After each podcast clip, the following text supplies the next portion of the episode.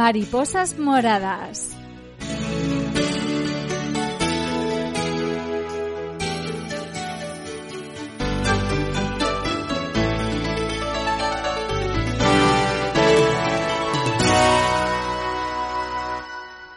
Buenos días a todos, ¿qué tal estáis? Soy Yolanda Laguna y otra semana más os damos la bienvenida a nuestro programa Mariposas Moradas donde damos visibilidad a las personas que padecen lupus. Ya sabéis, una enfermedad crónica, autoinmune y sistémica que en España afecta a unas 100.000 personas y en Castilla-La Mancha son unas 2.000. Estamos hablando de una enfermedad crónica, autoinmune y sistémica. También sabéis que cada semana invitamos a participar en nuestro programa diferentes profesionales que nos ayudan a comprender y abordar esta enfermedad entendiéndola mejor. Y esta semana volvemos a tener invitada a nuestra psicóloga que ya la tuvimos la semana pasada, pero nos quedaron muchas cosas de las que hablar. Ya la saludamos. Buenos días, Eva María, bienvenida. Hola, buenas, ¿qué tal? ¿Cómo estáis? Muy bien, encantados de, volver a tenerte. Eva María Yanguela, eh, psicóloga sanitaria, máster en psicopatía y salud, porque con ella vamos a ver la importancia, la, la unión que tiene la salud física con la salud psicológica. Además, Eva, desde el COVID, trabaja en el servicio, es responsable del servicio de consulta de psicología del Colegio de Enfermería de Ciudad Real. Cuidando a los cuidadores está ahí Eva, cuidando a mucha gente. Eva, cuidas a muchísimas personas. bueno, la intención, ese, es nuestro trabajo. Y además con una sonrisa que, que da gusto escucharte, Eva. Muchas gracias. Vamos a seguir ayudando a nuestros oyentes, que somos, son muchas las personas que nos escuchan afortunadamente. Eh, y vamos a seguir hablando del lupus porque, como he dicho, es una enfermedad autoinmune en la que el elevado nivel de estrés puede ser perjudicial, Eva, puede ser determinante y de hecho se considera que un momento vital emocionalmente estresante puede ser el comienzo, el desencadenante del debut de la enfermedad. ¿Es así, Eva? Efectivamente, efectivamente. A veces una circunstancia estresante lo, que hace es propiciar, digamos que puede existir esa tendencia, pero efectivamente una situación estresante puede dar lugar a eso, al, debut, como pasa ahí, como pasa en la diabetes y pasa en algunas otras, eh, en la mayor parte de, enfermedades crónicas. Y Eva, una vez que, eh, que ya tenemos el diagnóstico, es cuando viene el enfrentarse a aspectos como el dolor, la discapacidad también, la depresión. Aquí es importante el papel vuestro, el papel del psicólogo para ayudar al paciente a gestionar su enfermedad, una enfermedad con la que tiene que lidiar el resto de su vida. Mm, efectivamente, porque además cambia mm, eh, la vida, o sea, cambia el orden, eh, la vida profesional, a veces la vida personal, el ritmo de, de, de, su vida, ¿no? Yo ahora estoy recordando alguna paciente, pues incluso en una edad eh, joven, pues personas con niños pequeñitos y de repente, claro, esto implica un cambio importante en su vida o con trabajos con importante carga física eh, donde efectivamente pues se tienen que abandonar. Con lo cual claro estamos hablando de que supone un cambio de vida porque aparece la, la, enfermedad o aparece y pero también aparece pues un, cambio que tiene que ir acompañando y es un elemento progresivo. Yo como en el otro programa te hablaba del duelo no a cuando hablamos del duelo pensamos que es algo que se ha perdido no que es un, fallecimiento. Pero no es así un duelo también es cuando hay una pérdida pero incluso de, tu propio ritmo de vida es decir tu propia eh, dinámica habitual no entonces pues eh, en el caso de esta paciente joven pues claro contaba que claro que su vida ahora pues con niños chiquititos había cambiado ¿no? Es decir, que, que necesitaba más ayuda, que bueno, que tenía ella misma que afrontar lo que sí, lo que no, y saber dosificarse, ¿no? Es decir, yo muchas veces las pacientes de lupus cuando te hablan, no, yo es que a mediodía es esencial ese espacio de tiempo, porque es lo que me hace poder tirar un poquito hacia ya la tarde, ¿no? Si pueda. Entonces, bueno, pues es una dinámica, es una disciplina. Yo yo siempre digo que son como deportistas olímpicos, ¿no? Es decir, que se tienen que cuidar y tienen que tener un ritmo muy marcado, muy marcado de descanso, muy marcado. Y bueno, pues ha aparecido esto, esto ha aparecido, bueno, pues a lo mejor muchas veces para para decirte así no, en ese ritmo no, como llevas no. Pero efectivamente la cuestión es que esto no, tiene, tenemos que intentar que no modifique, modifique, evidentemente es impepinable que va a modificar a lo mejor el ritmo de la vida, pero intentar recuperar en la medida que se pueda pues cierta dinámica, ¿no? Si te gustaban eh, los carnavales o si te gustaba pertenecer a una peña de carnaval, pues tienes que seguir perteneciendo, puedes hacerlo de otra manera, puedes ayudar también de otra manera, pero ¿por qué no decir, no a priori ya decir, ya está, yo ya todos mis elementos de ocio se han acabado. No, no, no, no, no, es que eso es que eso pasa bastante, es decir, es como, bueno, yo ya, no, no, no, ya, eh, ya no. Ya tiran la toalla y eso no puede ser. No, no, no, no, para nada, en absoluto, en absoluto. Eva, eh, hoy no lo he dicho en la presentación, pero se nota que sabes mucho de lupus. Claro, es que eres colaboradora de Alma la Asociación de Lupus y Autoinmunes de Castilla-La Mancha. Seguro que en tu experiencia con los pacientes te lo dirán. Es una enfermedad que tarda bastante tiempo en ser diagnosticada, dados los síntomas que manifiestan y que estos pueden ser confundidos con otras patologías. Y claro, es ese, ese tiempo que transcurre va generando ansiedad, va generando incertidumbre por eso, cuando por fin llega el diagnóstico y el paciente ya sabe lo que le ocurre a su cuerpo, puede sentir alivio, una sensación que suele ser incomprendida por quienes le rodean. Pero tiene su justificación, ¿verdad, Eva? Es un paciente que lleva años eh, de, de, de, pues eso, de inseguridad, incertidumbres, de dudas.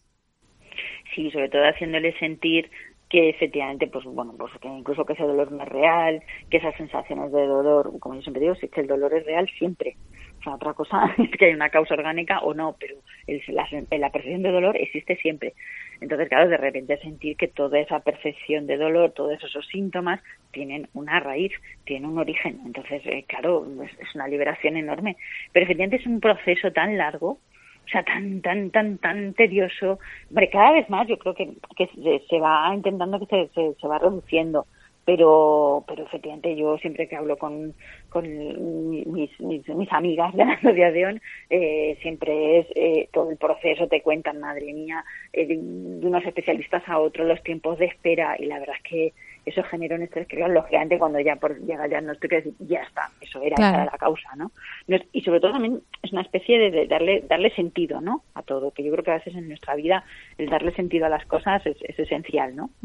y, y, darle coherencia ¿no? yo creo que eso es, eso es indispensable claro. lo que pasa que eso que la gente que rodea al paciente dice a mi familiar a mi amiga le han dicho tiene tiene lupus y se encuentra aliviada y no lo entienden pero claro es que ese paciente lleva años lidiando con dudas, con miedos, con incertidumbres y por fin ya sabe lo que a él le pasa y, claro, eh, tiene esa sensación de alivio.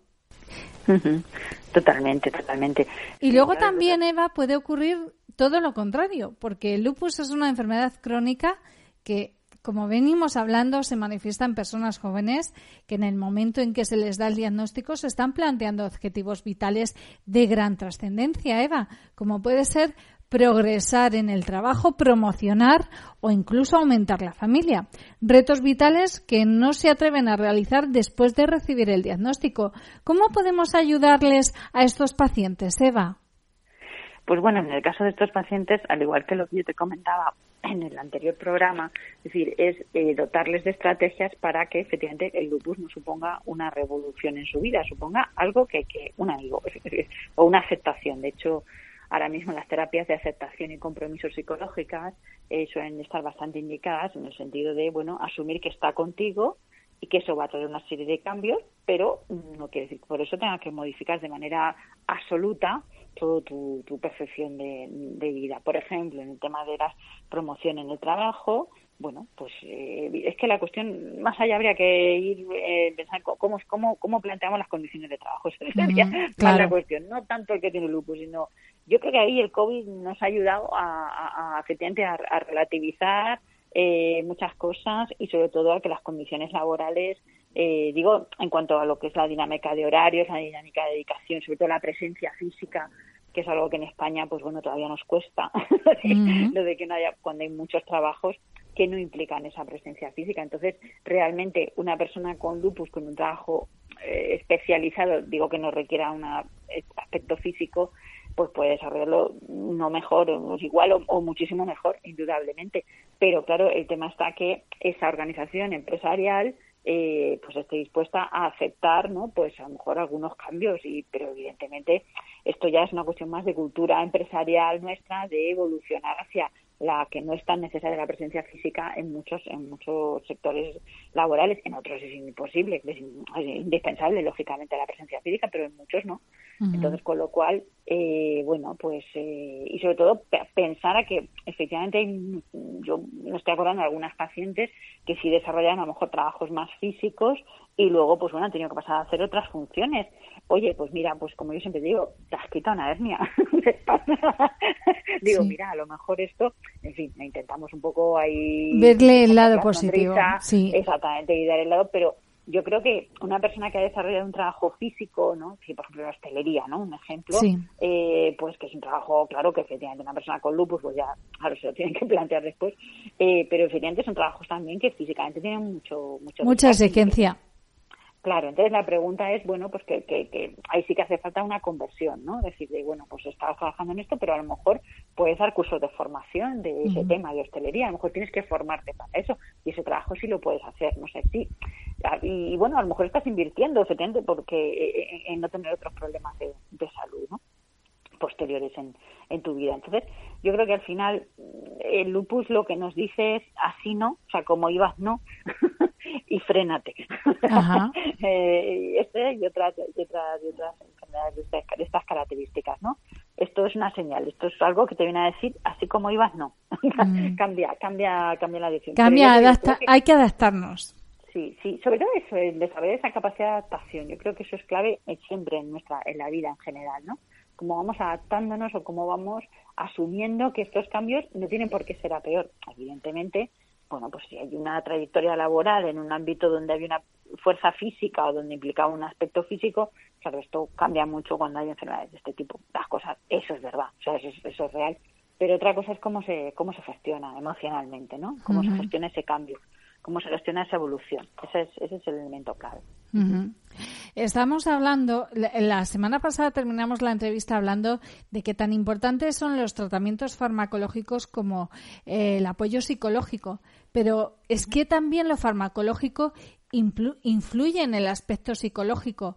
Eva, estamos hablando de pacientes que toman eh, altas dosis o dosis continuadas y prolongadas de cortisona, una medicación que altera las emociones, influye en las emociones.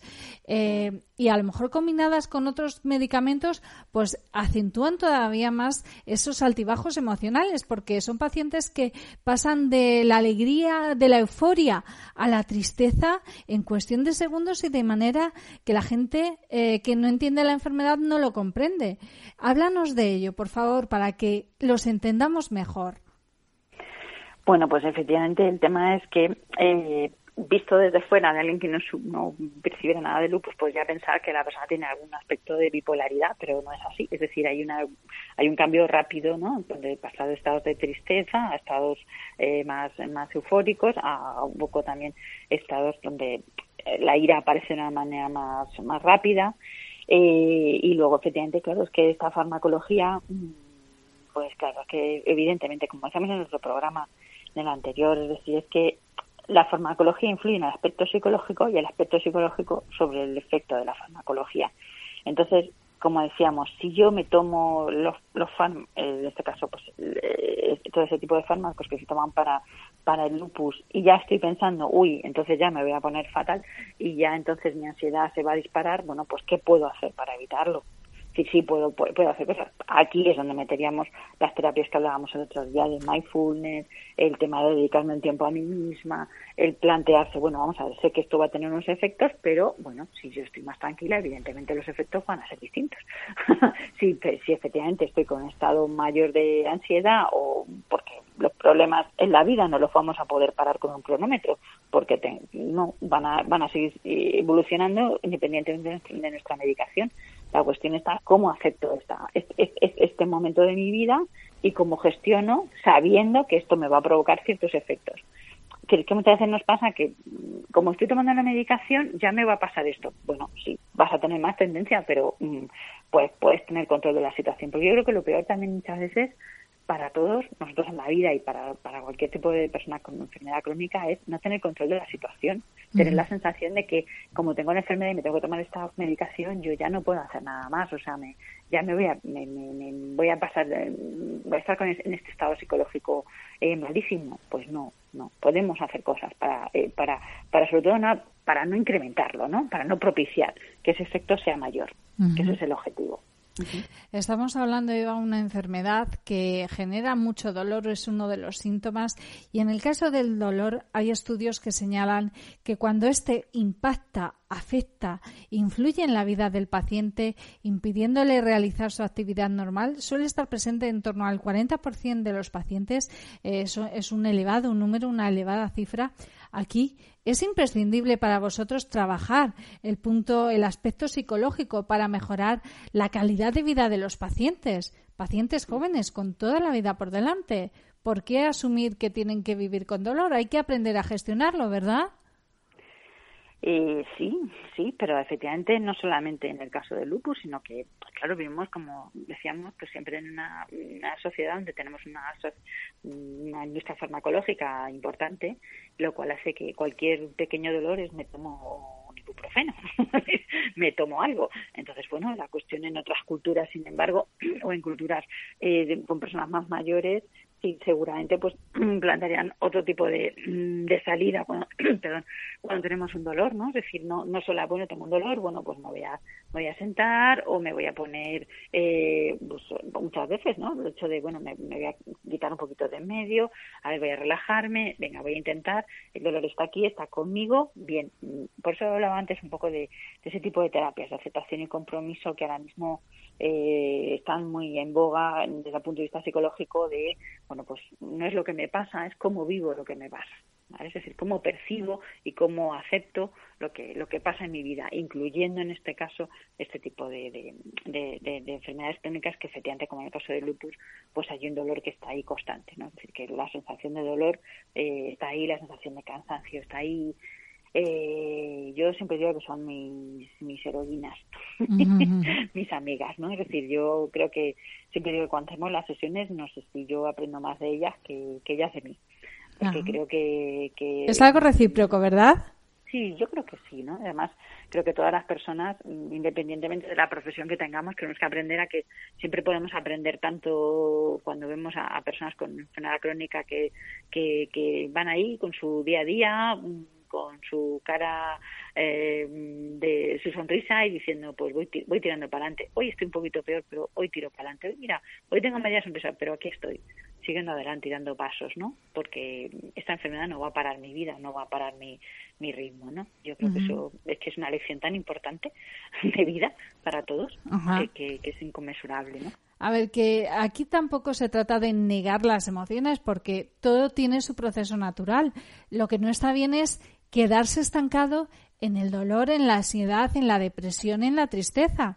Porque sí, evidentemente te llegan a la consulta de, del especialista, te dicen, tienes lupus, evidentemente no vas a decir, bien, tengo lupus, eh, a partir de ahora voy a cuidarme y va a ir todo como, como la seda. Evidentemente no.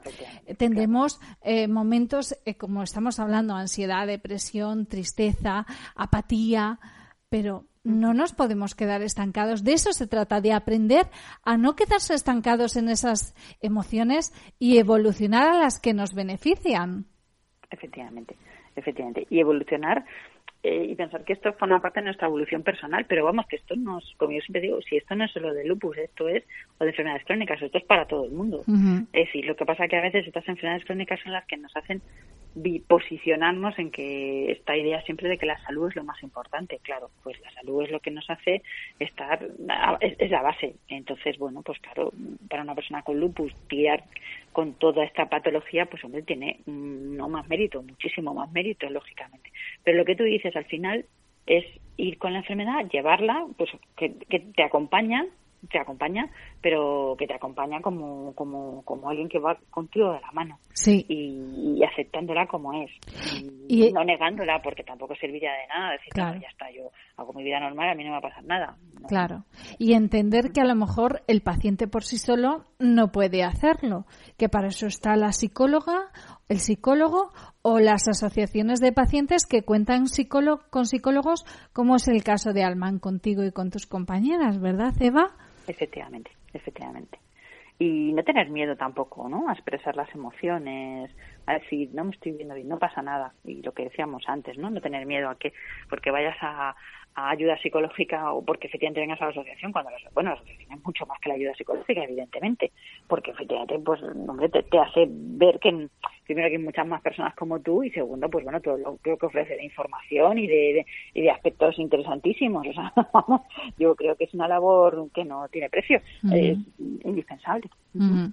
Eva, seguro que has tratado con muchos pacientes porque como tú estás especializada en la psicopatía y la salud, la salud física, vinculada a la psicológica, eh, mm, te habrás encontrado con pacientes que dicen, mm, yo lo llevo bien, no necesito un psicólogo.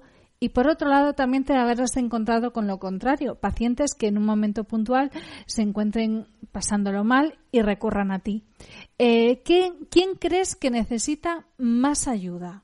¿El que niega que necesite el psicólogo o el que realmente asume que sí lo necesita? ¿Sabes pasa? Que en el tema de la psicología, es decir, el tema de la salud mental es un tema muy personal y hay que recorrer un camino. Es decir, eh, cuando la persona llega al momento de decir necesito ayuda, ha recorrido ya un camino, no es de un día para otro que se levanta. Eh, pero ese camino hay que recorrerlo.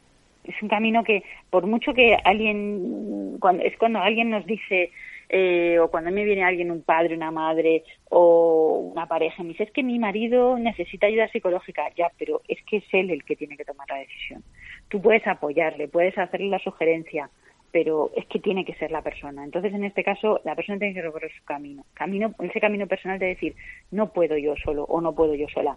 Pues venga, un poquito de, empujón, ¿no? Pero no por eso es que estoy fatal, sino, no, no, no, que lo que quiero es pues ir andando pues más cómodo. Es decir, que me quiten las piedras del zapato. no ir con las piedras en el zapato pisando, sino decir, andar de una manera y, pisar por la vida sin que tener esa, sin tener esas piedras. Eso es lo que nosotros eh, hacemos ¿no? Intentar que, se puedan andar por la vida sin, sin sentir esas piedras y que no te permitan avanzar. Ajá. Eva, en estos últimos minutos de programa y después de haberte escuchado hoy y la semana pasada, eh, me viene a la cabeza eh, una frase de un deportista español, Asier de la Iglesia. No sé si le conocerás, es jugador de baloncesto. Él tiene también una enfermedad crónica y tiene una labor de ayuda a los pacientes. Y él trabaja con un lema que dice, no esperes a que pase la tormenta. Aprende a, a bailar bajo la lluvia. Y es como un lema que aplica a las enfermedades. Es decir, no esperes a, a que encuentren a alguien, un médico, un investigador, la cura a la enfermedad. En tus manos está el sentirte bien cada día, aprender a bailar bajo esa lluvia que nos cae, ¿verdad? Mm, totalmente, vamos, totalmente de acuerdo. Eso, además, creo que hay un libro es aprender a, bailar bajo la lluvia. ¿eh? Sí. Sí, está basado en un libro. Y efectivamente es eso, es las circunstancias que tienes. Yo me gusta un poco también hacer la metáfora del póker. Estas son las cartas o, la, o de, de póker o de, cartas, baraja española también. Es decir, esta es tu partida, estas son las cartas que tienes. Ahora tienes que hacer la mejor partida con ellas, con esas cartas. Eh, me gusta esta metáfora que ha sacado Eva porque la hablamos hace unas semanas con un nefrólogo, con Agustín Parrilla. Eh, él decía pues eso, que la vida nos reparte cartas y hay que, hay que jugarlas. Y evidentemente no podemos hacer trampas. Hay que decir al médico lo que realmente sentimos, cómo nos sentimos. Y efectivamente, como tú has dicho con esta metáfora, la vida nos ha repartido unas cartas y tenemos que jugar con ellas. Y saber jugar con ellas, ¿verdad? y sacar el máximo partido. Mm, y no pensar que ya por este aspecto, mm, ya esto es que nuestras cartas son malas. No, no tienen por qué ser malas. la vida es muy larga y la cuestión es tener, sobre todo en el caso de las enfermedades crónicas, la mejor calidad de vida posible y la mejor vida posible, ¿no? Por eso es lo de la partida con, las cartas. Pues eh, con estas con estas reflexiones, yo creo tan importantes, eh, vamos a poner fin al programa por hoy. Eh, Eva María Yanguela, ha sido un placer, un enorme placer hablar contigo. Hemos aprendido muchísimo sobre las gestiones de las emociones y del cuidado mental para abordar una enfermedad crónica, que no es poco. Muchas gracias a vosotros, que va al revés, un lujo para mí, ¿eh? que, podamos hacer visible el lupus y, sobre todo, pues también eso, la labor psicológica que, se hace para ayudar a, en, todo tipo de enfermedades crónicas y en este caso el lupus. Pero sobre todo, de verdad, desde aquí agradecer a mis amigas de la asociación, ¿vale? Que son, son ellas que hacen toda esta labor. Sin ellas sería imposible. Pues gracias, Eva. Hemos tenido a Eva María Yanguela eh, psicóloga sanitaria, máster en psicopatía y salud, salud física y salud psicológica y las dos unidas de la mano, también responsable del servicio de consulta de psicología del Colegio de Enfermería de Ciudad Real desde que comenzó la pandemia. Pues aquí se nos acaba el programa por hoy, por esta semana. Así es que eh, nos despedimos de ustedes deseándoles que tengan una feliz semana y agradeciéndoles la atención que nos han prestado. Recuerden que volvemos a encontrarnos la semana que viene. Hasta entonces, sean muy felices.